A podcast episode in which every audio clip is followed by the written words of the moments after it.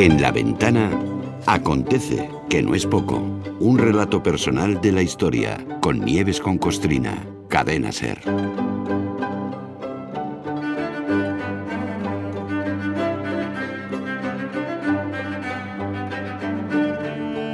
Tengo yo curiosidad, bueno, siempre la tengo, pero hoy más. Tengo yo curiosidad en una noche tan especial por ver dónde se mete Nieves. Nieves, buenas tardes, hola. Hola, buenas tardes, no te ¿cuánto rías, tiempo? no te rías. Porque eh, esta es la noche de Reyes y en fin, ya nosotros a las 4 al abrir la ventana hemos hablado de ese eh, divertido libro satírico ilustrado que se titula El Mérito. Así que, no te rías, así que yo intuyo, pero solamente intuyo, que dado que el mérito con L, o sea, el emérito, celebra hoy su cumpleaños, algo de Reyes cae.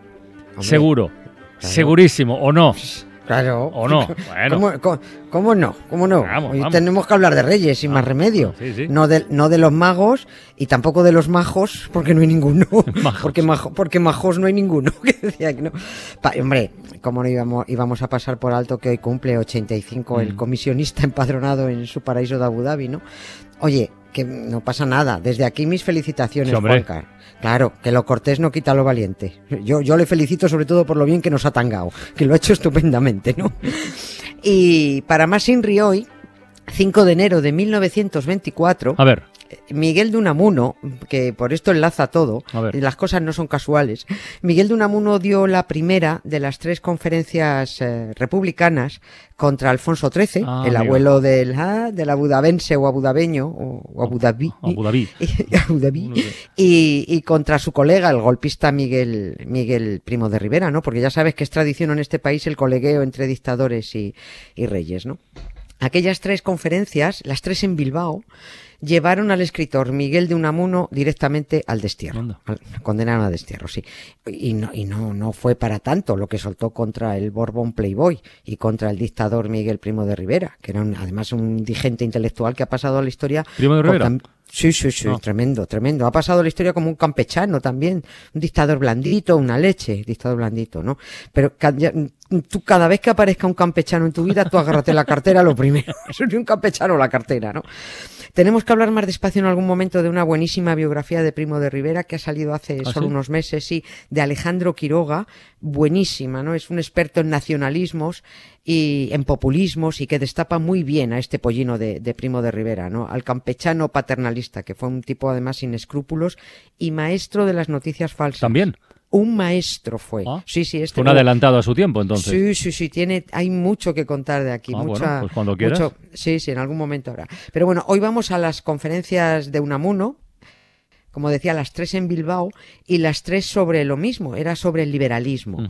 La de la, la de hoy, la del 5 de enero, la Sí. dio en la sociedad El Sitio, la segunda la dio tal que pasado mañana en el Círculo Socialista y la tercera eh, la dio en el Casino Republicano al día siguiente, el 8 de enero. No sé, ¿qué diría este hombre para que un mes después lo deportaran a Fuerteventura? Hello, darkness, my old friend. I've come to talk with you again. Because a vision softly creeping left its seeds while I was sleeping. And the vision that was planted in my brain still remains within the sound of silence. In restless dreams, I walked alone, narrow streets of cobblestone, neath the halo of a street lamp. Se me ocurren tres cosas que cantarle al silencio puede ser maravilloso. Que si te destierran Fuerteventura, bueno, pues no es el peor lugar en el que puedes ac- acabar. Y oye, ¿por qué tres conferencias en la, en la misma ciudad y las tres tan juntas y eran sobre lo mismo? ¿Qué pasa? ¿Que llenaba sala y había que repetir o qué? O- No, no esto, esto fue más bien problema de los convocantes, no, Ah, de, no de Unamuno. Pues porque a lo mejor había mal rollo entre la sociedad del sitio, entre el Ya. círculo socialista y entre el casino republicano. O sea, de hecho, fíjate que en aquella primera conferencia del día 5, eh, la inició Unamuno precisamente reprochando que no se hubieran puesto de acuerdo, ¿no? Claro. Con, con el genio que tenía Miguel de Unamuno, lo que genio, pero un señor correctísimo, lo que vino a decir es no sé por qué leche me vais a hacer hablar de lo mismo en la misma ciudad y tan seguido pudiéndolo hacer en un solo día y en un solo sitio, ¿no? Lo- eh, hombre, lo dijo con otras palabras. Él en realidad lo que dijo, que es como empezó, dijo de buena gana hubiera hecho una sola cosa para los tres y explicar lo que puede ser un liberalismo socialista y republicano, un socialismo liberal y republicano y un republicanismo liberal y socialista. y en qué respectos estas cosas pueden concordarse y en qué respectos pueden diferenciarse. Pero puesto que esto no es posible, y si tengo tiempo y ánimos, que creo que sí, podré hablar en los otros dos sitios. Está ¿no? bien. O sea, sí, sí, esto, es como empezó, ¿no? Bueno, pues esto es lo que decimos algunas veces, ¿no? Pues que al final los que más zancadillas ponían a la República eran los republicanos, ¿no? Está, vamos a pelearnos entre nosotros, ¿no? Y a ver, y así nos cargamos lo, lo nu- lo nuestro, ¿no?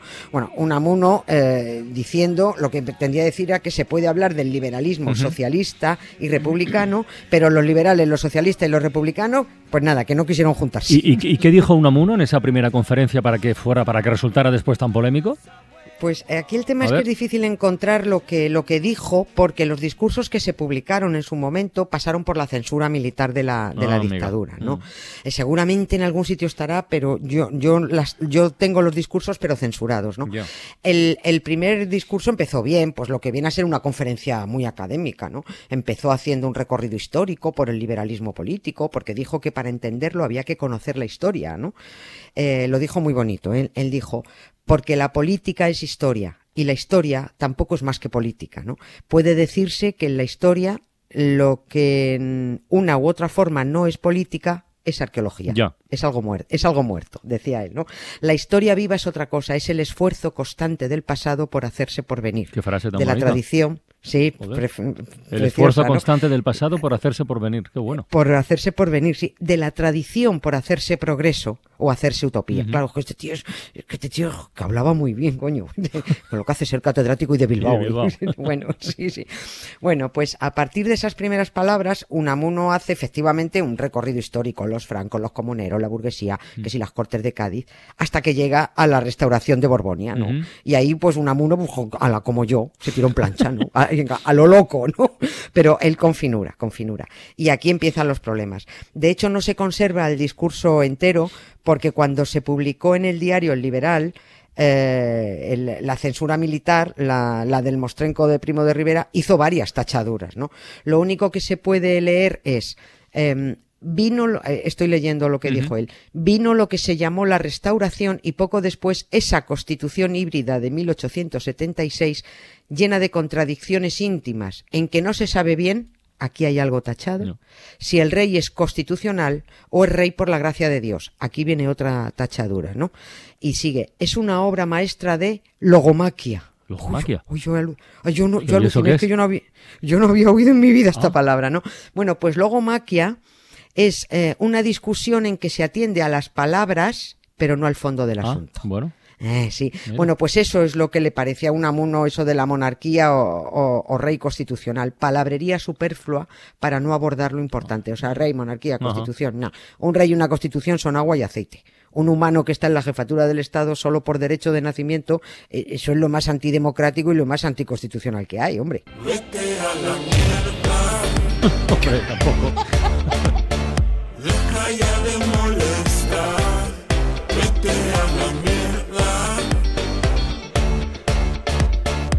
Eso va por mí.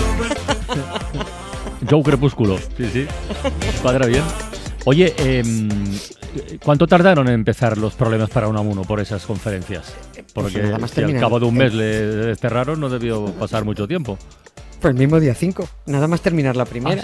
Ah, antes mismo, de dar sí, las sí. otras ya había lío. Sí, sí, sí. Tal que hoy estaba, estaba dándola, bueno, eh, tal que hoy no, porque era por la tarde, ¿no? Pero tal que mañana, Día de Reyes, el capitán general de la zona, que era un esbirro de primo de, de Rivera, ordenó a un amuno y al que lo convocó, al presidente de la Sociedad Liberal, que se personaran ante él inmediatamente.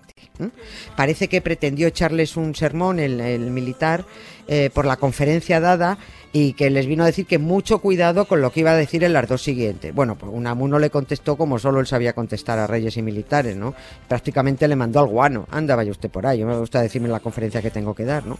Unamuno volvió a decir lo que quiso en las otras dos conferencias, censuraron esta vez ya no líneas, sino varios párrafos cuando hubo que publicarlas, pero lo que ocurre que esta es una segunda parte de la historia, es que en realidad aquellas conferencias eh, venían a llover sobre mojado.